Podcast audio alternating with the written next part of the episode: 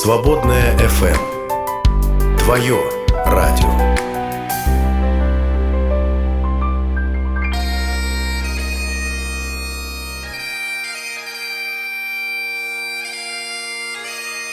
Дары реформации –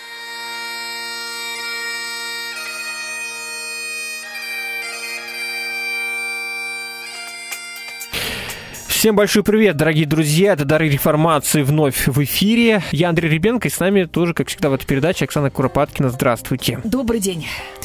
Мы продолжаем тему, которую мы а, начали обсуждать. И это вопрос о теодицеи. Так вот, тема теодицея, если кто забыл, мы напомним, мы все сложные какие-то термины стараемся прояснять сразу.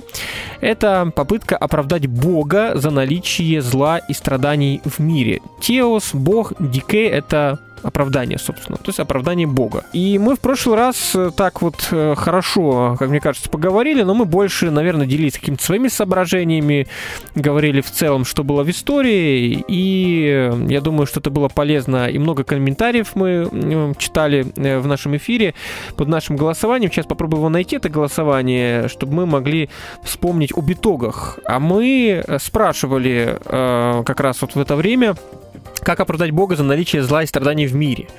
И были такие варианты э, у нас ответов. Э, первый вариант – Бог в этом не повинен, грех тому причина. Второй вариант – вопрос некорректен вообще. Бог ни в каких оправданиях не нуждается в принципе. Э, третий вариант – Бог допускает и использует зло и страдания для своих целей. И четвертый вариант – это сложный для меня вопрос, у меня нет ответа. И большинство у нас ответило на сегодняшний день, что этот вопрос вообще некорректен что Бог ни в каких оправданиях не нуждается, о чем вы говорите, это вообще э, святотатство и крамола. Таковых 38,95. На втором месте ответ, что Бог в этом не повинен, грех тому причина, 32,16%. Затем у нас вариант «Бог допускает и использует злое страдание для своих целей» 15,26%. И меньшинство людей ответило, что сложный вопрос. То есть для всех этот вопрос не такой уж и сложный. У меня нет ответа. А, ну, я, насколько помню, ответил как раз вот э, на четвертый вариант, что я не могу четко ответить на этот вопрос. Э, это вечный вопрос, который задают э, люди до сих пор. То есть, если христианам что-то христиан спрашивают, э, люди неверующие, агностики или атеисты, то один из самых популярных, как, как по мне, вопросов это вот что-то ваш Бог тут, понимаете ли, допускает. Тем более, если вы говорите, что он благ. Да, а мы говорим, что он благ. Это, это факт. Действительно, Бог благой, Бог милостивый, Бог прощающий. Мы с вами еще говорили, помните, об аде. Э, мало того, что на земле человек страдает, и зла много на земле, так еще и получается, что ему придется, если он не раскается в своих грехах, страдать еще и целую вечность в аду в этом э, прекрасном... Короче, жизнь боль. Да, жизнь боль и смерть боль, и жить после смерти тоже может быть болью. Вечная боль. Поэтому какой благой Бог, о чем вы говорите, друзья? Поэтому мы и сегодня решили тоже об этом поговорить более предметно и как раз обратиться в большей степени к реформации, потому что этот вопрос, конечно же, в истории обсуждался, но более, наиболее остро он, видимо, стал обсуждаться в эпоху уже нового времени, поскольку возникает гуманизм и вот эти ценности гуманистические, и люди так подумали, подумали, если в средневековье как-то там жизнь такова была, что человек ничего, э, никакой ценности особо не имел, личность человека, то здесь уже в большей степени этот вопрос остро, кажется, становится, да? Ну, конечно, да. То есть э, а вообще остро-остро он становится в 18-19 веках. Да, сам термин теодицея, мы говорили об этом в прошлый раз, э, термин, введенный э, философом Лейбницем э, в одной из его работ 1710 э, года. Вот. Так и а, называется работа. Теодицея. Да. Это большая такая... Вот. В эпоху а, нового времени, а точнее сказать, в эпоху просвещения, этот вопрос стал наиболее остро. То есть, когда гуманистические ценности действительно вышли на первый план, и необходимо было постулаты веры как-то согласовать а, с этими ценностями. Вот. И поэтому основные тупики теодицеи мы видим как раз э, все-таки в 18-19 веках. А 20 век, забегая вперед, это попытка из этих тупиков вырваться и посмотреть э, на ситуацию с другой стороны.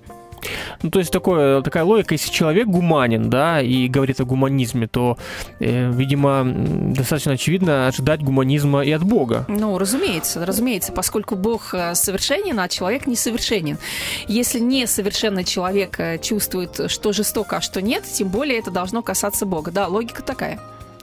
Ну вот пишет Виктор, думаю, все варианты ответов подходят, не считая четвертого.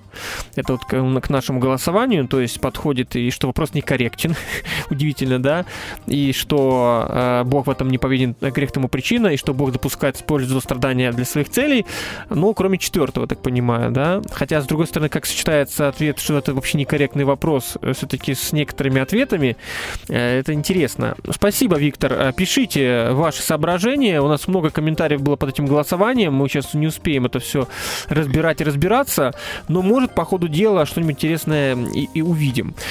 И я предлагаю нам как раз обратиться к отцам-реформаторам, да, что они в этом в, связи, в этой связи видели, какие ставили вопросы и какие э, также находили ответы. Давайте начнем, собственно, с Лютера, да? Ну, конечно, да. Для Лютера первый главный вопрос был, естественно, спасение души человека. А как оно возможно? Лютер постоянно настаивал на парадоксе. Человек одновременно человек спасенный, он одновременно и праведный, и грешный.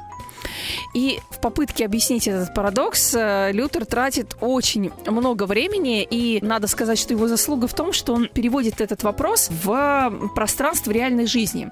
Недавно я закончила читать его домашнюю постилу, постила, да, с двумя л. Постила. Вот, да. А, это проповеди Лютера на литургический год. Проповеди в его доме. Ну, как мы знаем, его дом состоял а, не только из э, жены и детей, но и из э, домочадцев, слуг, студентов, которые снимали а, помещение у Лютера, да, то есть э, дом э, Лютера был еще и студенческим, студенческим общежитием. То есть э, Лютер ощущал себя главой э, даже не семейства, а целого дома.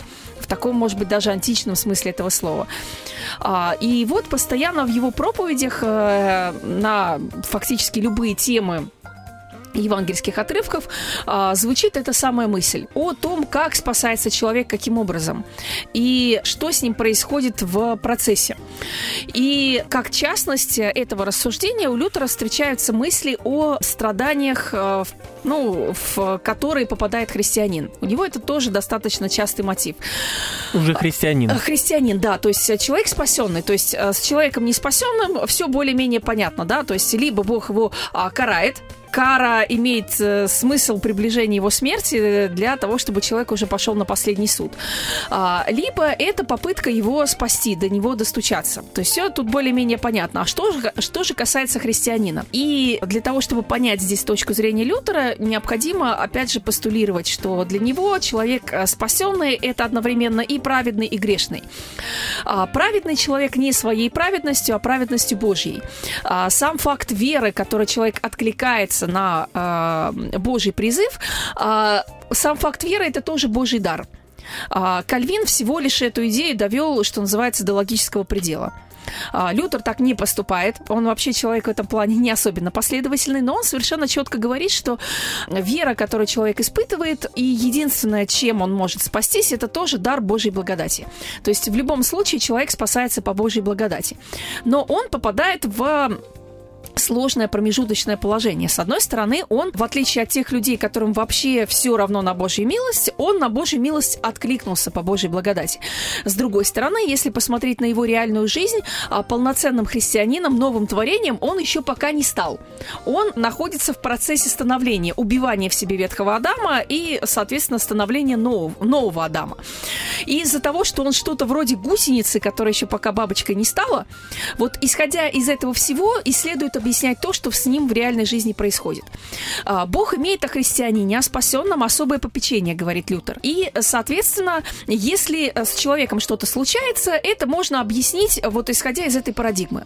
Если главная цель жизни человека и главное, куда его направляет Бог, это спасение его души, соответственно, доброе или злое с человеком происходит а, для достижения этой цели. И тут Лютер видит несколько вариантов, как можно объяснить то, что нам приходится в жизни Солона, там, по разным причинам. Во-первых, э, это проверка упования на Бога. А примерно как у апостола Петра, который начинает тонуть. То есть, э, как это говорилось в эпоху моей молодости в учебниках 90-х годов, test yourself. Насколько ты доверяешь Богу? А вот если так, а вот если так, а если у тебя отнимается то, на что ты уповаешь? Лютер, кстати, достаточно часто это говорит, э, поскольку в реальной жизни тех, кому он проповедует, действительно это случалось довольно часто. Ты сомневаешься, проживет ли твоя семья на тот запас, который дал неурожайный год, например. А, ты ходишь и из-за этого переживаешь. Лютер говорит, ты переживаешь совершенно напрасно. Как, э, как он сказал, позволь, позволь Богу быть твоим казначеем. То есть тот факт, э, что у тебя все есть, и поэтому ты спокоен, с другой стороны, э, это у тебя отнимается, и ты чувствуешь свое неспоко... неспокойствие, э, этот факт говорит о том, что по-настоящему ты на Бога не уповаешь. А истинная вера предполагает, что ты на Бога уповаешь твердо. Естественно, это не означает, что тебе нужно лежать на диване и ничего не делать. Ты делаешь, ты трудишься, кстати, Лютер приводит пример а, апостолов, которые всю ночь а, работали и ничего не поймали. И когда им Христос говорит, сделайте совершенно безумные вещи, отправляйтесь ловить рыбу в э, средь бела дня, а, апостолы именно так и делают. И закидывают сеть по слову Господа. Именно так, по мнению Лютера, и следует поступать. То есть это проверка нас на то, насколько мы доверяем Богу. Или мы доверяем каким-то другим вещам. Соответственно, делай выводы о том, насколько ты подлинно веришь. Второй вариант – это то, что ты на самом деле уклоняешься от правильного пути, и там болезни, скорби и всякое такое дается тебе за тем, чтобы ты пришел в себя. Третий момент, наверное, связанный со вторым, это а, тренировка тебя в напоминании себе о Божьей милости.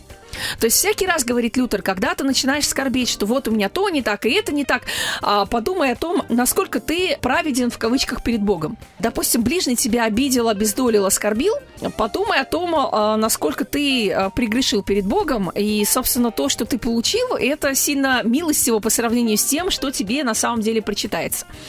Напоминай себе о божественной благодати и о том, что на самом деле это ничто по сравнению с твоими грехами, и будет будет тебе счастье.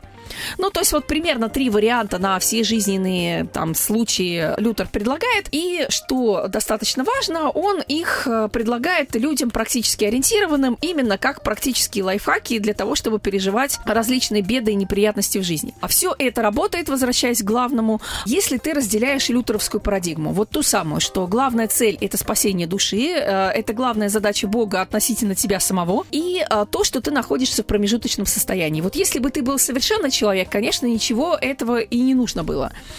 А, поскольку ты находишься в процессе становления, естественно, тебе а, постоянно нужно сдавать контрольные работы Богу, там, грубо говоря, проверять свою веру и исправлять свои поступки и поведение.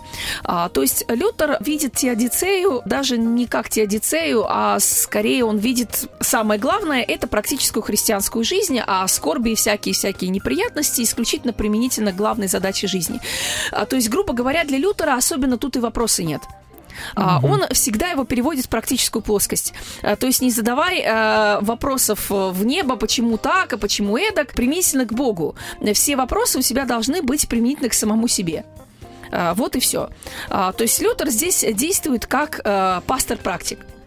Но это если мы говорим о христианах. А, да, конечно. Да, а если вопрос возникает о зле вокруг нас, вокруг христианства в целом, когда страдают дети, которые вообще, в принципе, еще христианство там не понимают, есть у него или этот вопрос не стоял, в принципе, тогда еще, может, так остро? Ну, так остро нет. Скажем так, э, когда Лютер комментирует э, бедствия, постигшие христианский мир, все-таки эпоха была, прямо скажем, довольно неспокойная, и с Османской империей все было, там, скажем, далеко не гладко. Он постоянно говорит о нашествии турок, да, в частности, как бы иноземцев, иноверцев.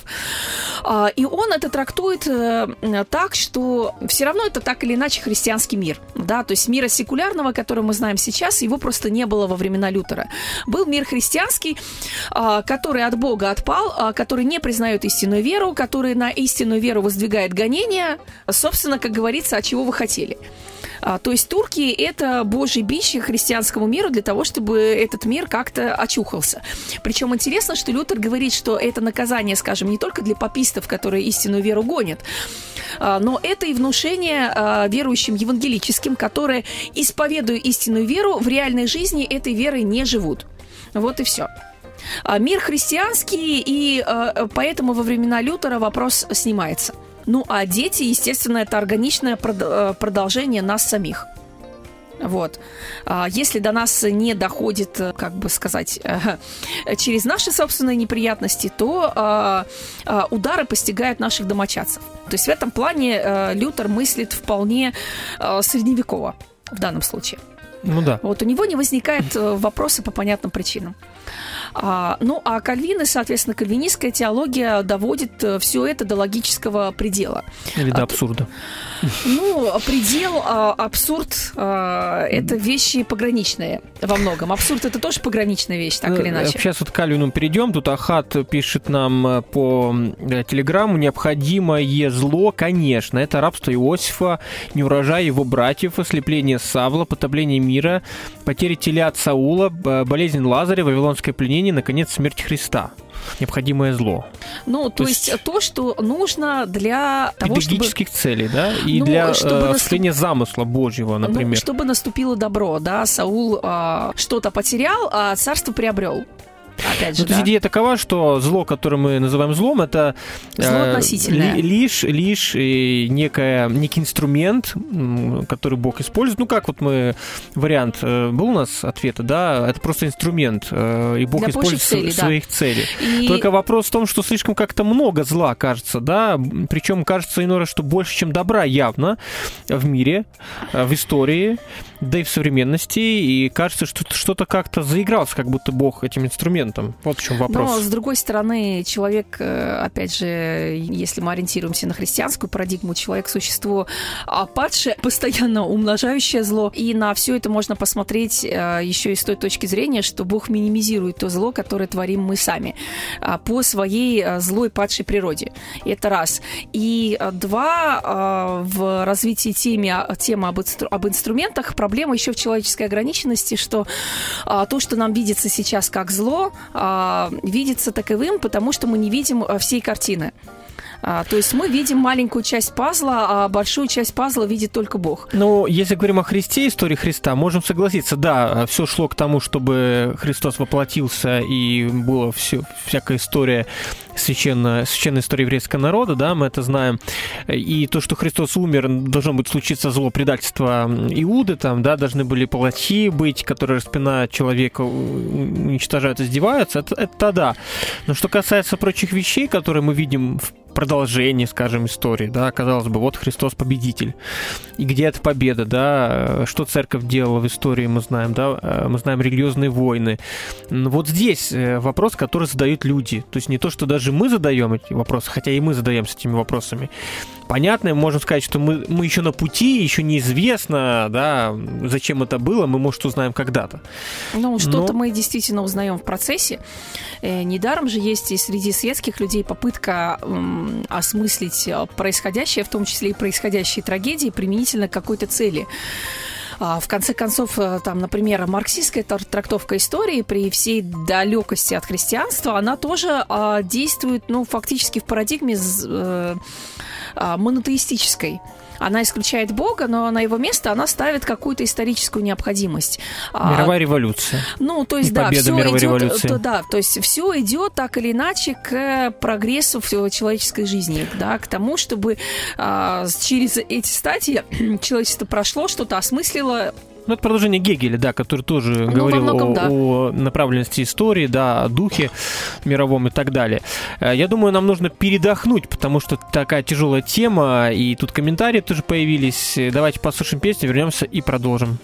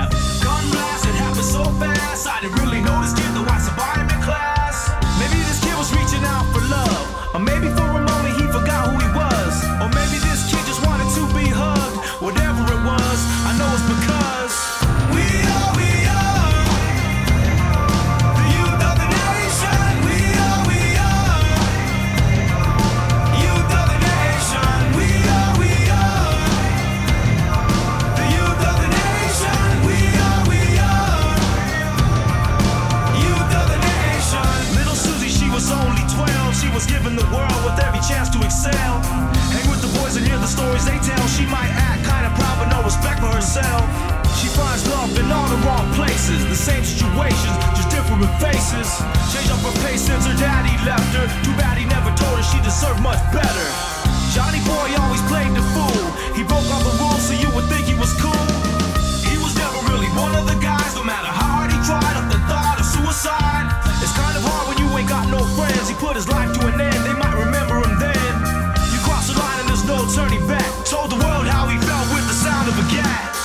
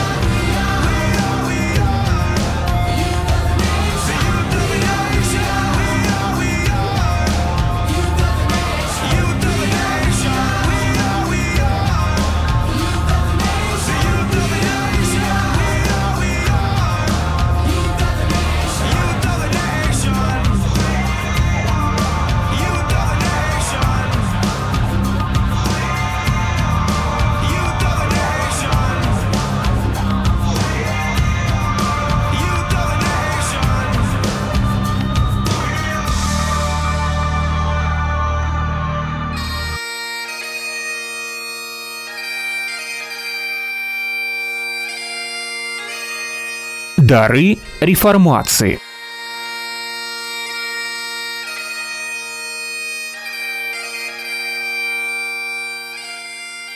Кстати, если кто не знает, то эта песня была как раз написана как реакция на расстрел, один, э, один из расстрелов в американской школе.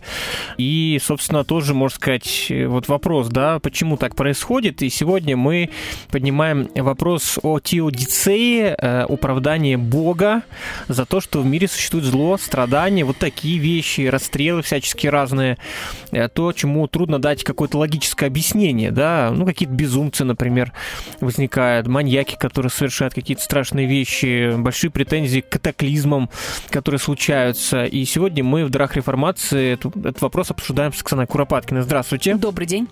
Я Андрей Ребенко, Оксана Куропаткина, кандидат культурологии, и вот мы затронули то понимание, которое предлагал Мартин Лютер, но понятное дело, что он такие вот предельные вопросы не ставил, он говорил больше о христианской духовной жизни, и скорее такая поддержка христианам, которые проходят какие-то трудности, испытания или наказания, и, в общем, вот тебе ответ, что да, у Бога есть план э, твоего воспитания, твоего духовного возрастания, поэтому нужно смириться с этим, так понимаю, да, и, и в общем, жить, Ну, преодолевая и трудности. пытаться, пытаться понять, о чем это. Мгм. То есть ты задаешь вопрос не глобально в качестве претензии, почему это со мной случилось, а задаешь вопрос очень практически. А, то есть, э, что это говорит мне о моей духовной жизни? То есть, это тест моей веры, это а, Божья попытка меня исправить, вот, э, или что это? То есть, ты задаешь себе такие Мгм. вопросы, не претензии к Богу, а э, претензии к себе, я бы так сказала. А, ну вот давайте пару комментариев прочитаем. А, Продолжает писать нам Ахат. Мир в страданиях детей, людей вокруг нас. Сильнейший мотиватор для нас, как холст для художника. Художник Бог, мы его руки. Нам пора уже и руки размять. Вот так вот пишет Но, Ахат. кстати, вот э, то, что он пишет, э, оно в духе теодицеи, э, один, одного из вариантов теодицеи 20 века, кстати Мгм. сказать. Ну, вот видите, ну, что... А, один из известных богословов немецких, Доротея Зёллер, вообще говорила, что у Бога нет других рук, кроме наших. Мгм. Далее, спасибо большое за эту тему. Вы и ваши гости как лучик света в темном царстве пока еще не измененного мира. Ну, спасибо, конечно же, но это как-то громко звучит. Далее, Бердяев говорил об оправдании нами Бога. Было дело. Войны вели с помощью солдат по указанию их руководителей. Это политика. Это вот пишут нам тоже по телеграмму. Ну, и Макиавелли это все, мне кажется, очень хорошо описал еще в самом начале 16 века, почему это происходит и почему во многом в политике это неизбежно. Неизбежность зла. Вот Мгм. у Ханна Аренд была банальность зла, Да. Вот. э, У Макиавелли неизбежность зла э, как бы при осуществлении политикам своих э, обязанностей.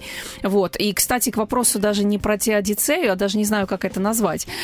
К, по вопросу там возможности христианской нравственности, да, то есть Макиавелли-то как раз говорит, что а, там, если, например, государь будет слишком а, добр и милостив, то в итоге это обернется большими бедами для его народа. Государь должен действовать в интересах, как бы сказать, а, иметь а, в голове общее благо. И ради этого а, быть готовым на то, что придется какие-то нормы морали переступать. То есть другая шкала ценностей для политики, для политиков. Ну, получается, Мгм. что так. И, кстати, эм, ну, можно сказать, что э, Макиавелли в, какой-то, в каком-то смысле немножко обожествил правителей, при том, что ничего хорошего, понятно, о них э, не думал, но фактически вынес их за рамки морального закона. Полемика с Макиавелли велась уже в XVI веке, многие протестанты на него страшно ругались, и книга эта была запрещена католиками на долгое время как безнравственная. Ну, понятно. Вот. э, Фридрих э, Великий критиковал Макиавелли, кстати сказать. Вот именно как государь-практик, э, как государь, государь просвещенный, он тоже на это все дело ругался. То есть Макиавелли, собственно говоря, определил политическую мысль на несколько столетий вперед. Мгм. Вот. Так что так. А Ну, один Ницше уже- Фридрих ругал, другой Фридрих, видимо, хвалил, или Ницше не ссылается особо на Макиавелли? Ну, честно говоря, хотя практически всего Похоже. его прочитала, не помню, чтобы ссылался. мгм. Но это я могу просто ошибаться, не знаю. Ну да, эм, есть такой момент. Тут вопрос ведь, э, который, э, наверное, будем тоже обсуждать, это вот вопрос этих инструментов, этих рук, которые Бог использует. Э, Возникает вопрос, может, он их отпускает, эти руки, и говорит, ну, руки, действуйте, э, мы- а мы посмотрим, да, Ну, насколько то, Бог дает свободу. Ну, ну то, о Мгм. чем православные говорят, как о, о попу- попущении Божьем. Мгм. Да? То есть есть то, что происходит по прямому повелению Бога, а есть э, то, что происходит, а, потому что Бог э, просто не препятствует этому, скажем так. Вот. Ну, это православный подход. Сейчас э, мы говорим, сейчас мы говорим про Кальвина, да, мы начали с Лютера, как э, а, пастора-практика. Не можем не упомянуть Кальвина, который тоже, кстати сказать, пастор-практик. И и это важ- важно понимать, а, когда мы пытаемся понять его идеи. То есть задача Лютера была вполне практическая – дать а, поддержку окружающим его христианам. А у Кальвина несколько другая была забота. Он в своей практике не мог не натыкаться на то, что, э, казалось бы, слово проповедано одинаковым образом, и людей воспитывают одинаковым образом, однако почему-то одни слушают, прислушиваются и обращаются, а другие нет. И возникает вопрос, почему так происходит. А, И э, Кальвин а, дает э, развернутую богословскую систему, а, которая пытается объяснить эти- парадоксы, возводя их к предельной человеческой заботе, да, то есть э, спасение души, как и у Лютера. Вера, которой человек может ответить на Божий призыв, это Божий дар, а, и Кальвин это говорит совершенно определенно и четко. То есть участие человека в его спасении, ну, фактически, как бы сказать, э, парадоксально с одной стороны, не очевидно, а с другой стороны, должно быть очевидно. А, человек сам себя не спасает. э, Это вопрос Божьего предопределения, кого он спасает, а кого нет. А, в реальной жизни а, плоды предопределения должны быть видны. Вот. Собственно, впоследствии последователи Кальвина пытаются указать на эти э, некие знаки предопределения, чтобы человек, э, ну, хотя бы имел какое-то более-менее твердое упование на то, что в его жизни все не так плохо. А, Соответственно, а, предельный вопрос человеческой жизни, вопрос а, спасения решается благодаря суверенной воле Бога. В этом плане а, Кальвин, наверное, наиболее такой последовательный радикальный монотеист. Человек, который э, выносит Бога вообще за рамки человеческого суждения о нем. А, то есть Бог мы принимаем на строках по умолчанию, что Бог есть и что Бог благ. А, и что а, мы, как его творение, не можем судить Бога или задавать Ну, ему такой вопросы. Макиавелли, скажу, по сути. То есть нравственные критерии, как вот к творителю нечего к нему приходить с человеческими критериями нравственными, так и к Богу. Ну, по большому Богу счету. тут другой вопрос, потому что Бог изобретатель нравственного закона, он его дает, он Но законодатель. нам-то дает одно, а получается, а мы не можем в ответ Богу от Бога требовать. Потому вот что, чем. мы его, потому что мы его творение, и мы от него зависим. В логике Кальвина именно так. Государь есть- Макиавелли тоже может спускать э, такие-то законы, а при этом в, в обратную сторону они не будут действовать. А, ну, не без того. А Хотя при этом Макиавелли говорил о том, э, что у государя есть ответственность перед подданными, и подданные, в общем, могут его к ответу призвать. А В том случае, если государь действует а, против общего блага. И в этом плане, кстати, интересно, что Макиавелли смыкается с а, протестантскими критиками а, монархии конца XVI века. После Варфоломеевской ночи, естественно, встал вопрос о том, а, насколько мы можем повиноваться монарху. А, То есть Макиавелли здесь вводит ограничения. Государь в своем праве, если он действует согласно общему благу, и если подданные э, признают, как бы сказать, дают государю легитимность. Легитимность может быть отнята. А Государь, он, скажем так, инструмент на благо государства. А, Что-то подобное скажет потом Гоббс, мы о нем с вами говорили, о его государстве Левиафане. А, Такой вот э, устрашающий механизм, э, который действует для преодоления войны всех против всех. То есть фактически это то же самое общественное благо, только его минимум, чтобы хотя бы мы друг друга за буханку хлеба не убили в подворотне. Вот о чем речь. А у Кальвина все в этом плане более а, радикально по той причине, что Бог и человек, а, даже высокопоставленный человек, сильно разные сущности.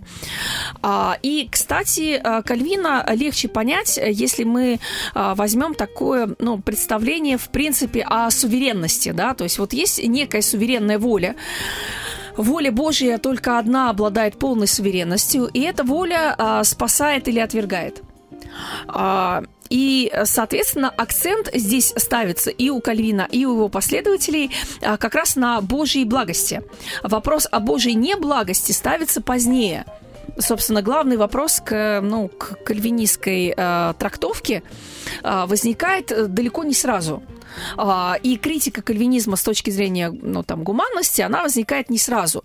А, И в течение долгих поколений, многих поколений, а, вопрос стоял по-другому.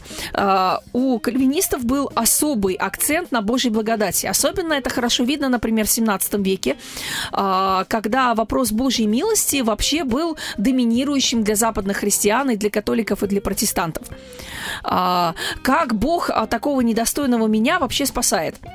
А, то есть а, а, вопрос, а, скажем так, теодицеи а, а, для Кальвина не то чтобы вообще не стоял, а он, скажем так, э, не имел смысла не только потому, что Бог суверенен и что хочет, то и делает. Вот то, что вы э, там говорили о Боге, о горшечнике, вот э, это доминанта, которая возникает тоже позже и скорее как ответ на гуманистическую критику. А Для Кальвина а, на первом месте, ну, помимо того, что Бог суверен, а, стоит благость этого суверена. То есть а, он описывает в таких очень черных красках э, состояние души э, человека после грехопадения. А, Скажем так, э, не страшно то, что Бог кого-то отвергает. Удивительно то, что он вообще кого-то спасает. Как в истории, например, с потопом, а, кто-то может увидеть в этом а, наказание для грешников, а кто-то то, что Бог по возможности спасает хотя бы кого-то. Вот Кальвин придерживается второй точки зрения, а, что удивительно, что Бог хотя бы кого-то спасает, а мы помним, что спасенные и неспасенные отличаются исключительно а, Божьей суверенной волей относительно их. А, то есть сами по себе люди, что спасенные, что не спасенные, одинаково падшие и никуда не годные. А, то, что спасенные люди, а, предопределенные к вечному спасению, являют в жизни а, более совершенные плоды, это не их заслуга, это, как сказать, реализация суверенной воли Божией, которая вложила в них соответствующие программы. Но это ведь мы говорим уже о состоянии после грехопадения. Тут можно, если в этой системе координат пребывать, то можно согласиться, да, кого-то спасает, хотя не за что спасать, да, ну кого-то вот вытаскивает. Мгм. Но вопрос самого грехопадения, допу- допущения, да, А почему Адам согрешил, почему Бог это допустил, почему не Бог ясно. сажает это дерево как некую, ну как по сути повод, да. А здесь э, Кальвин отвечает вопросом, э, точнее не вопросом, а ответом суверенности Божией. А, Ну, тогда да, тогда вопросов быть не может, в принципе, тогда и здесь нет смысла. Ну вот о чем и речь. Поэтому кальвинистская, кальвинистская теология, она э, все эти вопросы помещает, э, там, в отличие от Лютера, который видит в этом, ну, исключительно практику христианской жизни, да, как бы исключительно практический вопрос для человека, как ему спастись. Вот, а то Кальвин э, возносит эти вопросы на такой высокий богословский уровень э, и говорит о, суверенности и благости Бога, которая воспринимается как в настройках по умолчанию. Вот что важно. То есть вы эту систему можете принять, если для вас а, существует аксиома, точнее две аксиомы. А, существование суверенного Бога, который абсолютно суверенен в отличие от вас. А, и два, что он абсолютно благ. Вы не благи и, и злы. И именно, кстати сказать, поэтому а, наше человеческое суждение, ну, в, в рамках это- этих рассуждений, оно а, совершенно неадекватно. А, как мы можем судить о добром и о благе, будучи злыми? Никак. Соответственно, мы должны э, воспринимать осуждение о благе и о том, что хорошо и что плохо, из уст Бога и из уст Его Слова. Сами по себе мы никакого блага породить не можем и осудить о нем не можем, потому что мы не испытываем его эмпирически, мы не можем его эмпирически породить. Мы эмпирически порождаем только зло. Вот и все. Ну, тогда вопрос, э, почему в Священном Писании это не проясняется, тогда вопрос, да, когда мы говорим, что мы не понимаем, мы не знаем, но, с другой стороны, Бог же дал нам разум, да, и, и какое-то понимание открывает в Писании, но получается закрыто. Значит, не Ну, для прояснено. Кальвина, для Кальвина не закрыто. То есть для него а, этот вопрос а, кажется достаточно понятным и очевидным. А, точно так же, как и понятен очевиден а, момент, что мы злы и не способны а, к адекватному пониманию блага. Разум нам действительно дан, и Кальвин к нему, кстати сказать, очень пиететно относится. Вот, а, но разум нам дан для того, чтобы а, понять, что Бог говорит по этому поводу. Вот, то есть наша задача скорее реконструкция слов Бога и его понимание блага, а не собственное рассуждение о том, а, там, насколько Бог прав или не прав, а, предопределяя или не предопределяя к вечному спасению или погибели. Ну и, кстати, про вопрос теодицеи, который, э, как сказать, на- находится на уровень ниже, но в богословских рассуждениях, но больше всего волнует реальных людей, там вопрос э, бед, несчастий, скорбей и прочих вещей. Э, Здесь Кальвин рассуждает э, практически как Лютер. То есть, как бы это все имеет э, отношение прежде всего к спасенным людям. Ну, собственно, как бы в настройках по умолчанию Кальвин и обращается к тем, кто э, предопределен, потому что тот, кто не предопределен, он Кальвина просто не услышит. Говори, не говори. Вот. А, И все это нужно, все за тем же. А, То есть это тест yourself, а, и это исправление Бога э, э, Богом, а, Богом. человеком, а, человека, который, эм, на которого, которого, скажем так, компьютер атаковал вирус. Поставил антивирусную программу, э, грамотно прочистил компьютер, вот тебе э, и ответ на твой вопрос. Вот. а, И, соответственно, как бы единственное, что Кальвин а, прямо настаивает на том, что а, все эти вопросы, там, скажем, да, вот почему там Бог допускает страдания и так далее, они имеют э, с его точки зрения определенный ответ.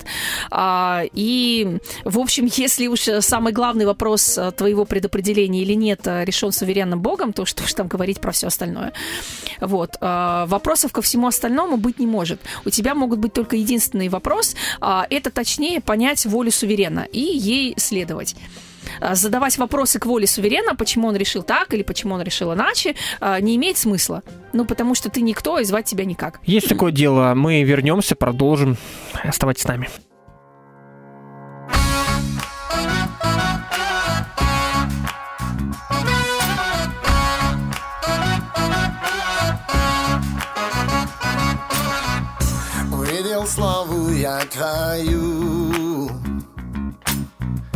И для тебя теперь живу. Святый, святый, святый Бог. Изменить меня ты смог. Вот я, вот я, я в твоих руках. Вот я, пошли меня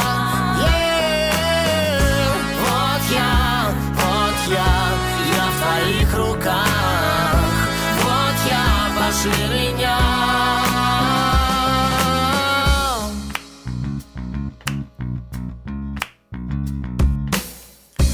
Прикоснулся ты ко мне.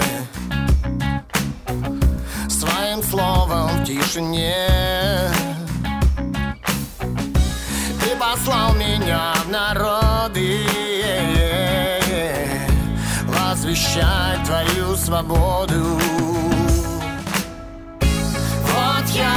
вот я, я в твоих руках. Вот я, пошли меня. Е, Вот я, вот я, я в твоих руках. Вот я, пошли меня. Снова слышу я в сердце своем Кого мне послать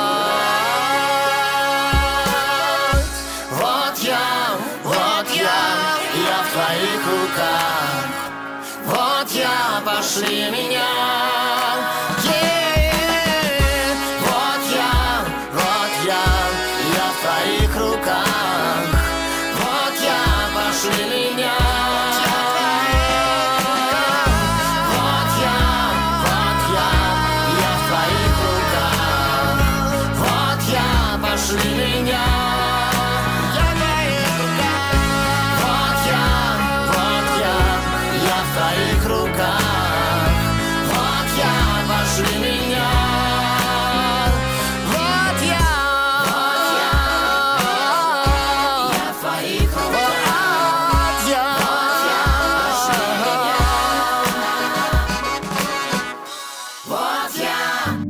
Свободное радио. Свет всегда побеждает тьму.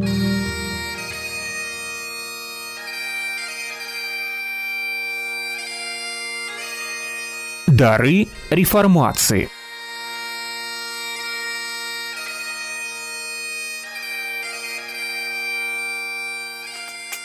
На сегодня символически группа «Просто сосуды», да, и как раз э, с точки зрения кальвиниста мы просто сосуды, горшки, которые горшечник изготовляет, и негоже спрашивать горшечника, зачем, ты создал меня таким, каким я есть, может, неказистым, и судьба моя незав- незавидная. Ну, то есть, так, как есть, так и есть. Ну да, Изделие да. станет спорить. И кальвинисты как раз, когда мы задаем эти вопросы, они парируют. И вообще слово гуманизм, так понимаю, ругательное, по крайней мере, для фундаменталистов такого кальвинистского толка. То есть, что это вообще мы должны вот эти человеческие какие-то категории, понятия э, приписывать Богу, и вообще, что это мы тут вот занимаемся вот этими делами э, всякими светскими. Бог суверен, и поэтому выше Он всего лучше этого. знает. Лучше знает, да.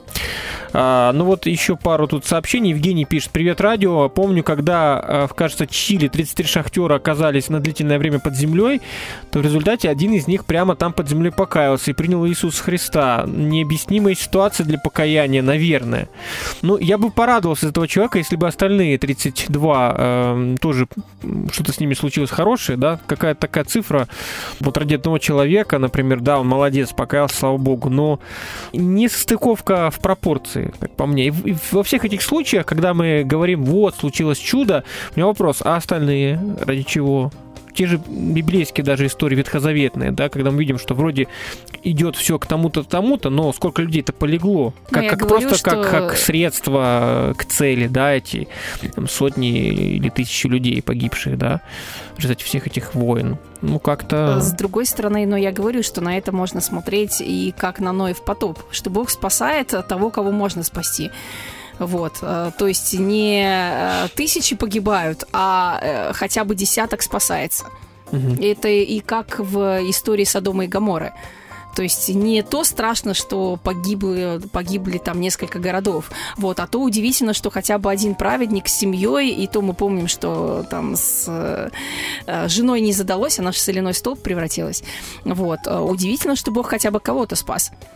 Ну, как свяжется все-таки с идеей Христос Победитель, Христос Виктор? Все-таки, когда мы понимаем, что вот настолько все даже после э, искупления на кресте и воскресения ситуация не сильно-то поменялась, то все-таки, ну, как-то так... Еще не вечер. Не вечер, да. ну, так полная эта победа нам обещана в конце Мгм. истории. А сейчас нам и не сказано, что победа Христова будет э, очевидной. И Библия нам про это тоже говорит, что зло, мол, злой пусть еще, мол, творит э, злое, вот, и что царство находится, как бы так сказать, немножко под спудом. Оно начинается у нас, мы Мгм. должны его начинать, но оно никак не может в земной жизни победить и явить себя э, вот таким очевидным да, образом. это понятно, диспропорция, опять-таки, напрягает диспропорция, что единицы спасаются, жалкие единицы, а миллиарды людей не спасаются. Ладно бы хоть было как-то 50-50, и это и то не победа, это победа, когда окончательная победа, но здесь э, абсолютно, кажется, фиаско. Вроде столько старались, да, и столько всего сделано Богом было, да, для того, чтобы случилось э, искупление, а вот, вот ведь как. Ну, я думаю, что мы дойдем до универсализма как раз как вариант, да, ответа. Мгм. Ну, еще пару комментариев. э, пишет э, Ахат. э, Думаю, что Бог передал часть ответственности за этот мир в наши руки. Это по поводу рук. Ну э, да, что да, Бог да. действует э, Ага. через руки человеческие. Вот с точки зрения Ахата я тоже согласен с этим. Далее Питер Вагнер и Чарльз Крафт пишут о молитвенной борьбе со злом на космическом уровне. Вот ведь как. Думаю, что здесь в наибольшей степени проявляется наш, наше христианское непротивление злу насилием. Отсюда и вседозволенность зла. От всепопустительности молитвенной, извините за категоричность. Эм, Вот так вот, как вы к этому отнесетесь? Ну, мне вообще кажется, что люди, может быть, потратили бы э, время жизни более осмысленно, если бы задавали бы меньше вопросов, почему оно все так, и делали то, что от них зависит, чтобы минимизировать зло. Вот, то есть, если имеется в виду, что, в общем, на нас есть какая-то ответственность и что мы должны занимать какую-то позицию по отношению к происходящему, да, по происходящему злу, умножать добро, минимизировать зло, а, то я полностью согласна. А, На мой взгляд, э, э, логичнее и правильнее время жизни тратить на это. Ну, делать то, что от тебя зависит, потому что ты от этого будешь э, как-то э, более счастлив, вот. А окончательные ответы на эти вопросы, как говорится, помрем, узнаем. Ну да. Ну, Что то- ломай голову, не ломай, в конечном итоге. Такая стоическая немножко позиция. То, Что что, можем поделаешь? изменить, изменяйте. То, что нельзя изменить, не, не парьтесь, э, а потом узнаем когда-нибудь. Да? Ну, Ну, типа так, того, вот, да. так вот Богом определено, что поделаешь. Да, меньше знаешь, крепче спишь. Пример победы и пробуждения в разных странах разве нет, пишет Ахат. Ну, опять-таки, это пробуждение где-то есть, где-то нет, где-то больше, где-то меньше, но в целом-то это все на локальном уровне и скорее в Африке, э, ну, немножко в Латинской Ну, Америке. я а бы так... радовалась, опять же, тому, что это хотя бы происходит. Вот. Ну, как А, то есть настоящий удивляться- кальвинист. Нет, я не кальвинист, э, но я скорее оптимист. Я предпочитаю, я бы сказала, что я предпочитаю быть оптимистом. Вот, э, то есть, ну, мне кажется, очевидно, что поводов расстроиться у нас гораздо больше, чем поводов порадоваться. Ну, и есть то, что, к сожалению, мы изменить не можем. Э, Для того, чтобы не портить себе настроение непонятно зачем, вот, э, лучше радоваться тому хорошему, что есть. Вот именно потому, что его меньше. Вот. Э, Лучше тратить время и силы на это. Я христианский стоик. Да, есть такое. Э, Ну и вот вопрос еще, когда мы пойдем дальше, закрывая тему Лютера Кальвина, кто вам больше нравится, чем мнение, точнее, Кальвина или Лютера, это вот тоже вопрос э, по телеграмму. Коварный вопрос. Ну, а, с богословием Кальвина я не согласна. Ну, Андрей меня все время называет кальвинистом, но я не кальвинистка, я православная. Вот. Э, И идею предопределения я считаю еретической. То есть я понимаю, почему... Еретической Ну, даже? конечно, да. Ну, как, ну, православный не может принимать идею предопределения, как бы по определению. Вот. Э, Я понимаю, откуда она взялась. Я сочувствую Кальвину. У меня такое бывает, что я не согласна с идеей, э, я ее не Но принимаю, что-то но от она... стоицизма там тоже есть. Ну, конечно, вот Поэтому именно вот поэтому она мне... сочетание такое. Ну, мне может не нравиться персонаж, мне могут не нравиться его идеи, э, скажем, на уровне ценностей. Вот. Но в целом... э, Вам его- личность интересна. Ну, личность и, скажем, э, структура его мысли. У меня такой же с Ницше, например. То есть я с ним, э, естественно, по многим вопросам не согласна, но он остается всегда, он с юности и вплоть до нынешнего дня мой любимый философ. Любимый. Да. А, При том, что я ни в какой Слышали, с- друзья? ни в какой степени не ницшанец, и его сверхчеловек мне совершенно не нравится. Вот. А с Кальвином примерно такая же история. Я не согласна с его богословием, вот. но мне нравится его э, ход его мысли, я бы так сказала. Мне не нравится результат, э, но мне нравится процесс. А, И поэтому, вот отвечая на вопрос, что мне ближе, какие, чьи рассуждения? Личность Кальвина ближе, чем Лютера, Да. как личность. А Да. богословие? Богословие Лютера. Окей, Да. принимается. Ну, согласен. Э, Артем пишет, не очень понимаю, как можно передать нам часть ответственности за мир, если мы сами за себя ее нести не можем. У Ноя ответственность была только за себя и семью, а остальные могли изменить свои пути, э, видя его праведное житие. Но не захотелось, а исправить кого-то вряд ли можно. Ну, Что сами скажете? по себе, ну, э, естественно, что сами по себе мы никого исправить не можем. У нас нет доступа к человеческим мозгам, душе и, и слава богу. Мы никогда не можем знать, как повлияет наше слово и наши действия на других людей. И это работает в две стороны. То есть э, я думаю, что мы все сталкивались с тем, что э, вдруг какое-то брошенное вскользь слово, оно, на чело- оно человека так впечатлило, мы уже забыли про это 10 раз, а человека впечатлило, и что-то изменилось в его жизни. А бывает и так, что ты э, вкладываешь душу, время, силы а, в то, чтобы до человека м, что-то донести, и все это пролетает мимо. И в каком случае что сработает, мы знать не можем. Вот. а, Мы можем делать э, что-то, и остальное оставлять э, на волю человека и на волю Божию, я бы так сказала. Думать действительно, сознательно себе ставить цель, что вот я а, пойду кого-то исправлю, испра- исправлю, изменю, ну, э, скорее всего, мы наткнемся на разочарование. Ахат Я э, пишет, сказала. э, нас Оксана уже полчаса исправляет. Вот, Серьезно? видите, и ересью назвали кальвинизм, вернее, идею предопределения, Ну, да, да. важно. С православной Поэтому точки зрения, да. Нечего тут, понимаете ли, верить в вот эти всякие еретические учения, следовать, вот, поэтому исправляйтесь, э, мы, мы поможем.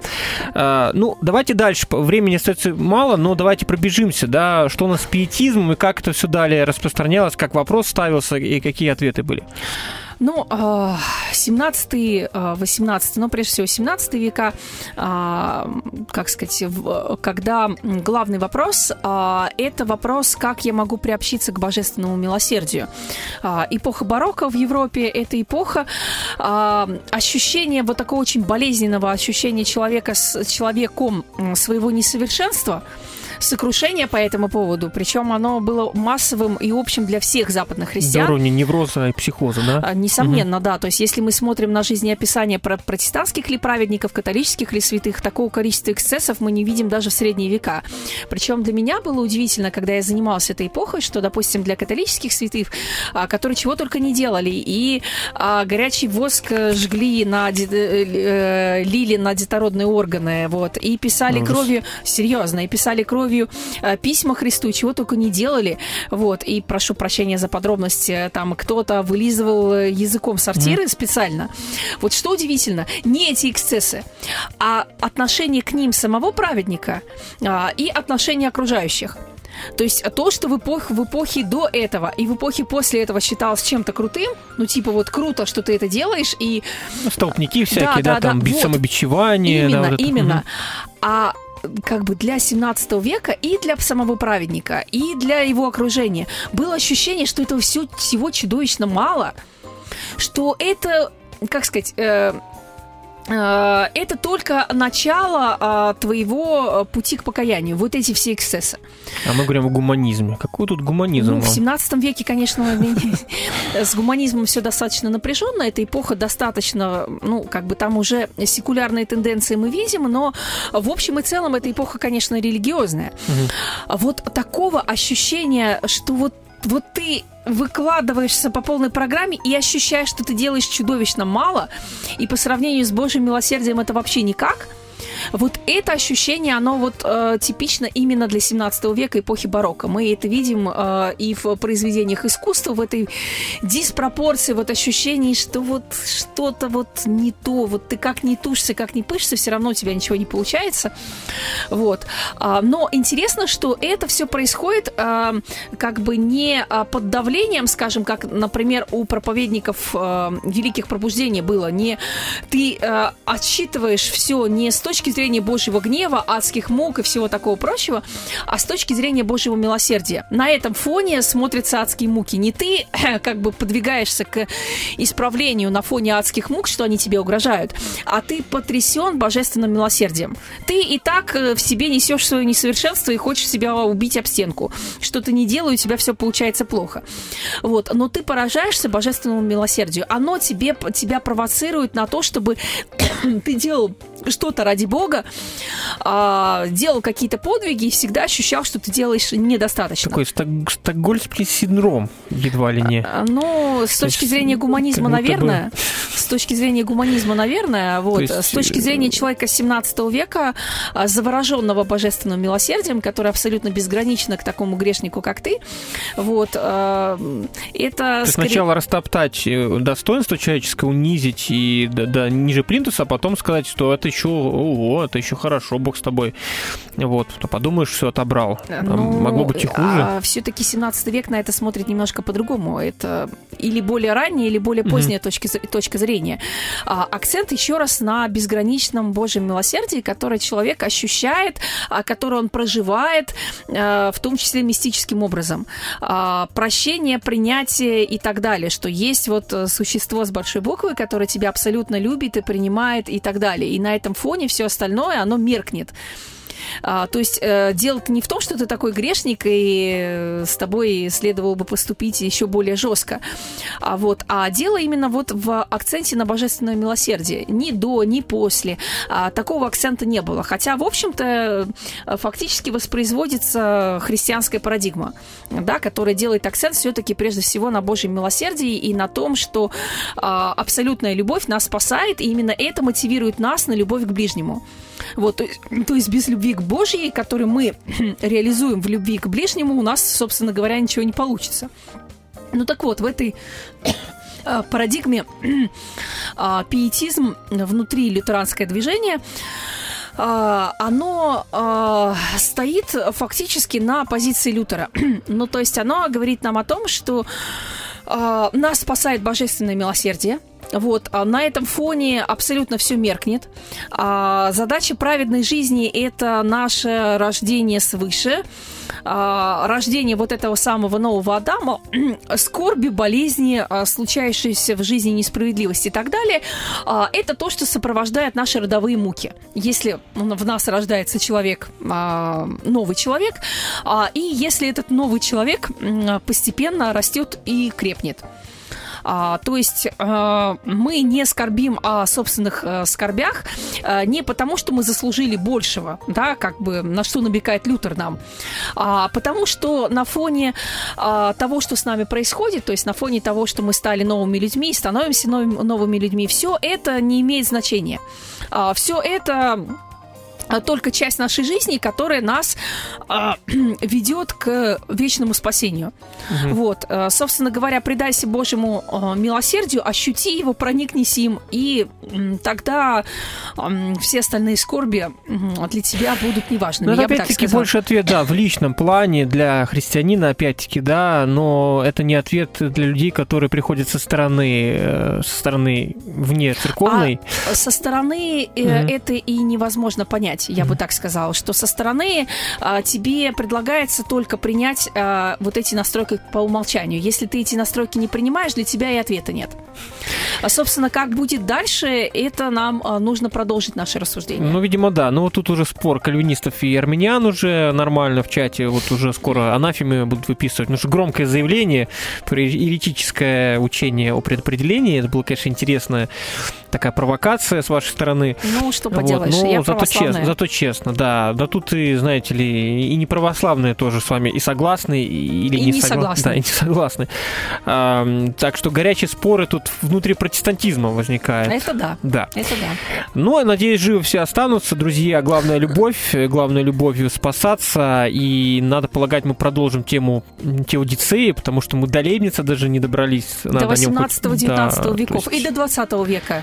Ну, А, столько всего интересного, да, это, это только начало, по, по сути, этих вопросов, только лишь приготовление, да, к гуманизму мы еще даже толком не добрались, поэтому все лучшее впереди, все самое интересное, но, наверное, и сложное. Пока, всем до свидания. Всем до свидания. Свободная FM. Твое радио.